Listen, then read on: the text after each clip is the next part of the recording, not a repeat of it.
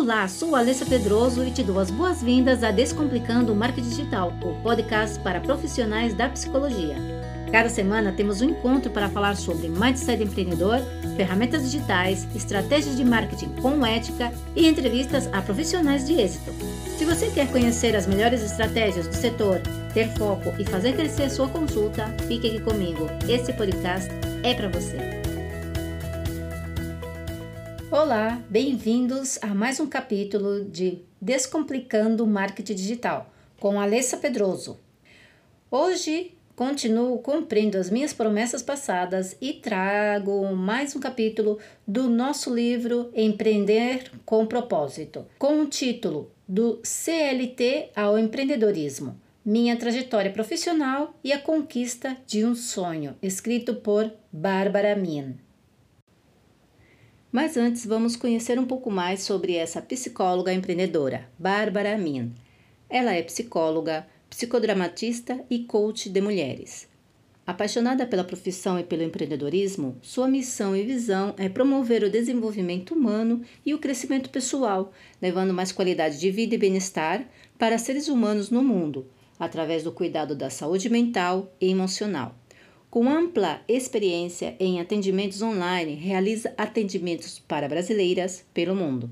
Além da psicoterapia online, Bárbara oferece os serviços de coaching de carreira e life coaching, consultoria e mentoria de carreira para psicólogas, mentoria para empreendedoras, além de supervisão e cursos online na área de psicologia, psicodrama e atendimentos online.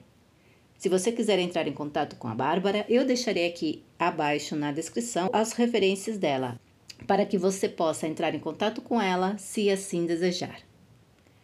E agora passamos para o capítulo.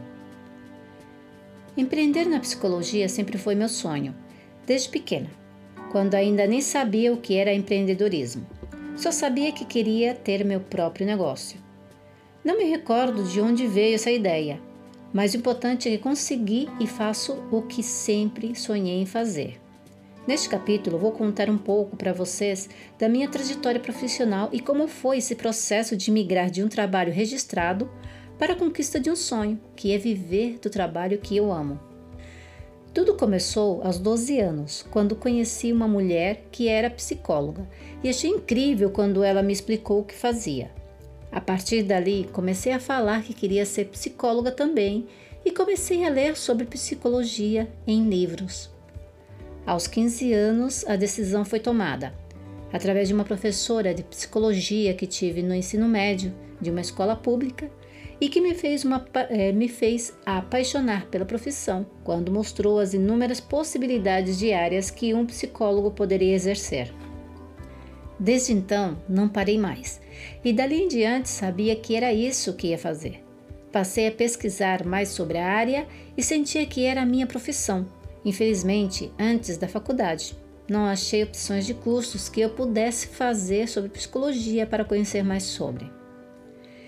Desde nova, também queria ter meu próprio dinheiro. Comecei a vender várias coisas para ter uma renda e ali eu já notava uma vez empreendedora, mas só percebi a importância dessa ação muitos anos depois. Aprender a vender me ajudou muito na carreira da psicologia. Aos 16, consegui meu primeiro trabalho formal em uma secretaria de escola, como estagiária, através de um programa para estudantes. E desde então não parei mais.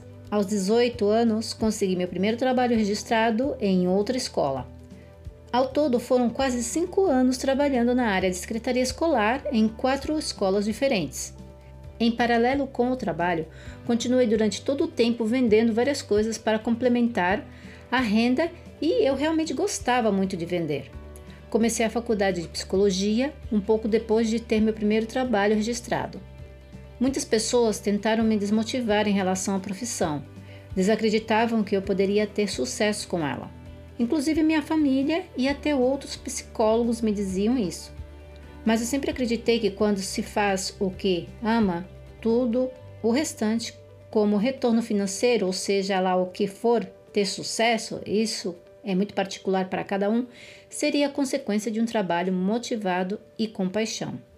Fui ano após ano, me apaixonando mais pela profissão e sabia que realmente a psicologia estava atrelada não só a um simples trabalho, mas a toda uma missão de vida. E eu sempre acreditei, desde aquela época, ao iniciar a faculdade, que a profissão seria muito valorizada no futuro próximo.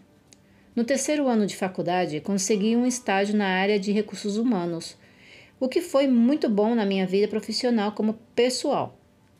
Aqui, também, muitos me desencorajaram, achando um absurdo eu trocar um trabalho CLT por um estágio.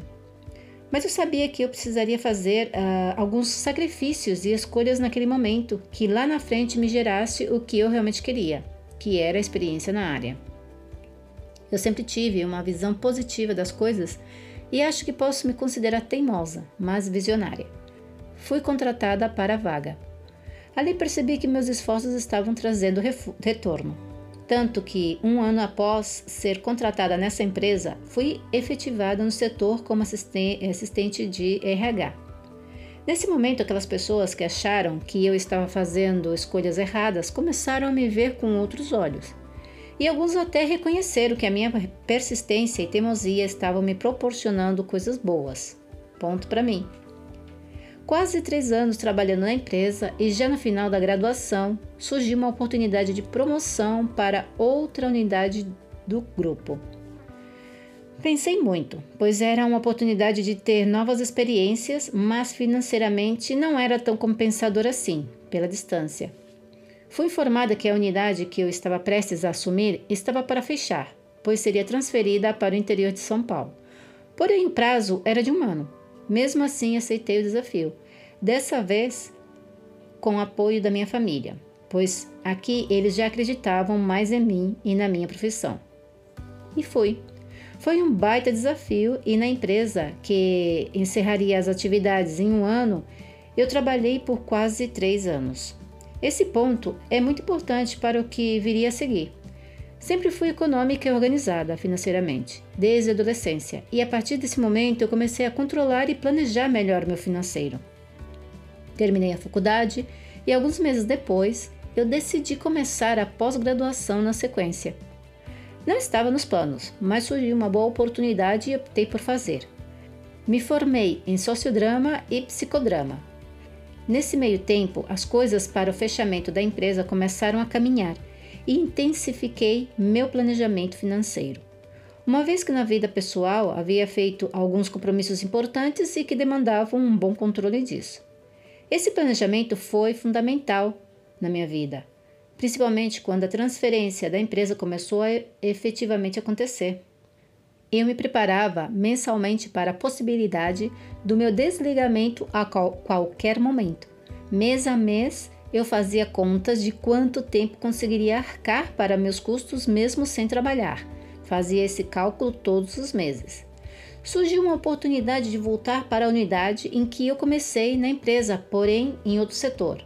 Nesse momento, eu já estava finalizando minha pós-graduação e sabia que era um setor de RH, muito administrativo e estratégico, o que ia muito longe do que eu realmente queria fazer em minha profissão. Aceitei tentar, mas para quem era da unidade que eu estava, tínhamos um acordo, a opção de pedir para ser desligado a qualquer momento. Atuei três meses nesse setor e foram os únicos meses que eu trabalhei nessa empresa completamente desmotivada. Eu sabia que meu trabalho ali estava chegando ao fim. E não estava feliz. Acordava todos os dias desanimada para ir trabalhar e já tinha investido sete anos da minha vida na profissão, então sabia que era hora de sair dali. Nesses meses comecei a fazer mais e mais planejamentos de como seria a minha vida, como tudo o que estava acontecendo, pois estava prestes a casar e tinha várias dívidas por conta disso. Nesse momento comecei a me planejar para começar a atuar em paralelo com a área clínica e minha ideia era pedir para ser desligada após meu casamento. Porém, nem tudo depende de nós, e três meses antes do meu casamento fui desligada. Mas eu tinha um bom planejamento de tudo.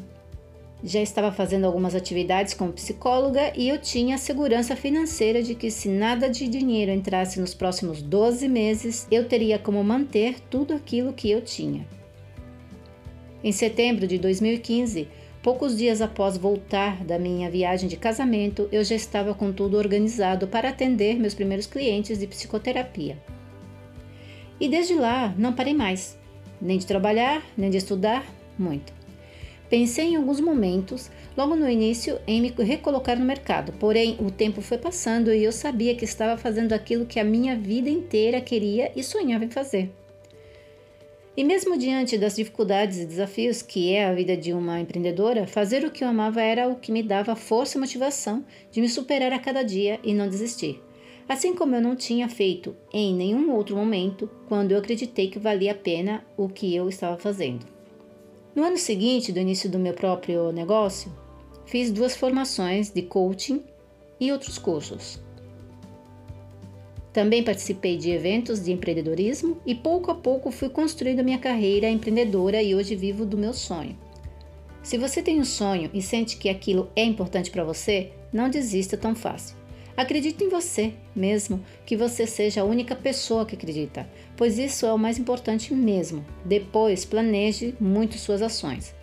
O planejamento, a disciplina, o foco, entre outras coisas, foram fundamentais para que eu pudesse me manter realizando o que eu queria e o que era mais importante na minha vida, que é acordar a cada dia feliz com minhas escolhas.